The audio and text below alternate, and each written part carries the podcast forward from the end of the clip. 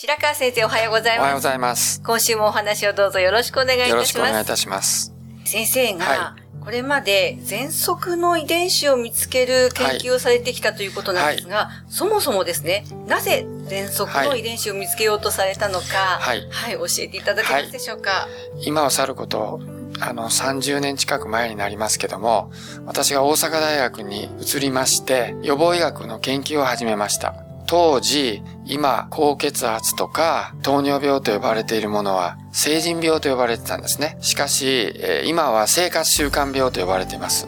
これは、皆さんが若い頃の生活習慣が悪いために起こってくる病気だということを徹底して知らしめるために、えー成人病という名前を生活習慣病に変えようということになったわけです。それで生活習慣病っていう名前に変更するということを私が所属しました大阪大学の衛生学教室の教授だった森本先生を中心に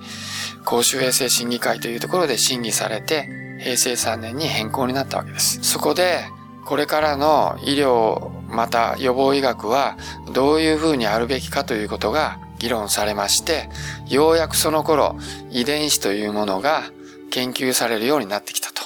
そこでいろんな病気の予防をするためには、まずその人がどのような遺伝的要因を持っているのかいないのかということを調べる必要があるということになったわけです。例えば、ギャル曽根さんみたいな女の人が、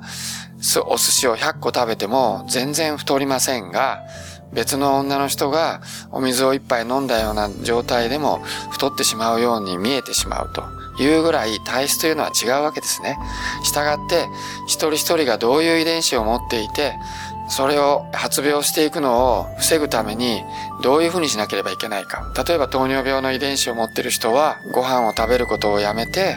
お肉あるいは野菜を中心にした食事をすると本当に糖尿病にならないのか。そういうことを研究することがやっぱり重要なことだっていうことになったわけです。それで私は何をテーマにするかってことになった時に、まあ呼吸器の医者でしたので喘息をテーマにしたいということになりました。その理由の一つは、私の母親が非常にひどい喘息がありまして、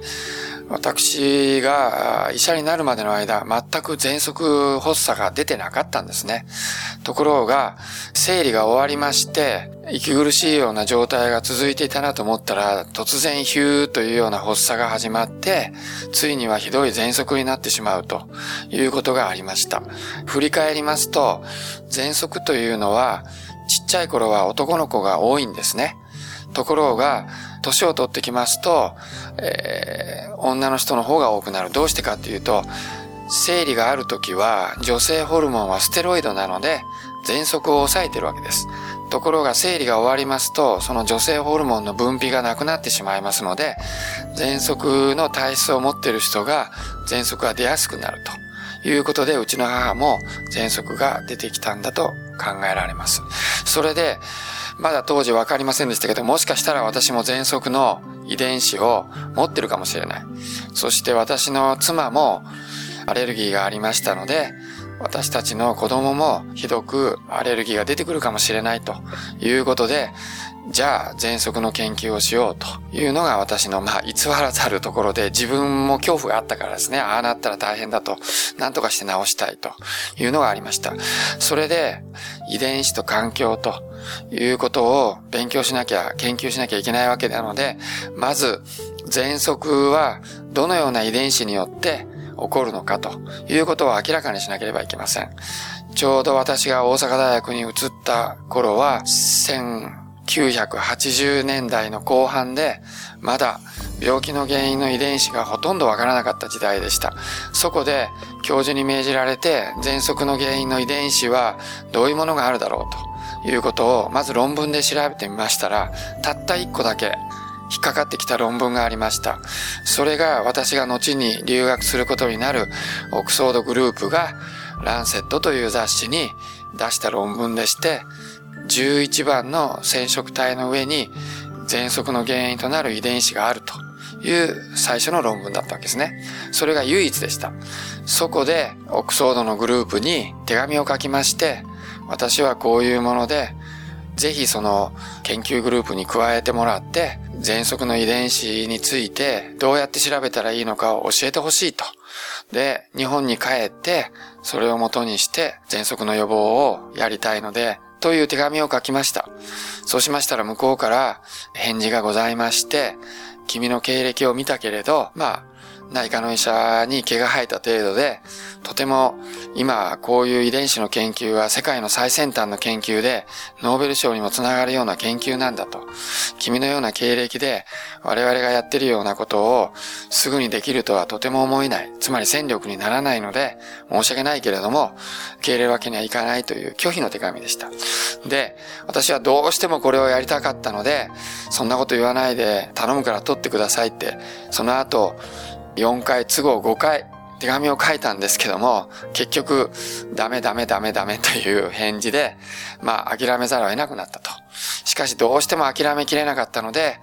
教授に言って、なんとか自分は全く遺伝子の研究の仕方を知らないので、勉強したいと、どこかに国内留学させてもらえないかということを直訴しました。そしたら、教授が、君が今いなくなったらうちの教室の運営が困るんで、すぐ近くの大学をいろいろ考えてみたらいいと思うんだけども、ということで、私ども大阪の隣の兵庫県の西宮市に兵庫医大というのがありまして、そこの遺伝学教室の教授が、ちょうどうちの教授と仲が良くって、遺伝子の勉強をうちの白川がしたいんだけども、ちょっと教えてもらえないかとお電話をかけていただいたところ、喜んで引き受けていただけるということで、私は夜の8時9時まで、まあ大阪大学で、まあ、阪大でやってた仕事をした後、車に乗って兵庫医大に行って、そこから夜を徹して、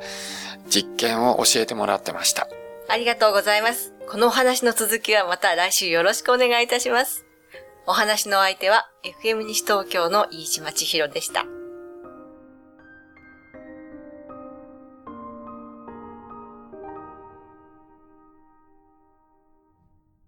野口秀夫の意思を継ぎ開発されたパプラール病気のもと活性酸素を分解するのでいろんな病気の回復に役立っていますがん糖尿病アトピー喘息。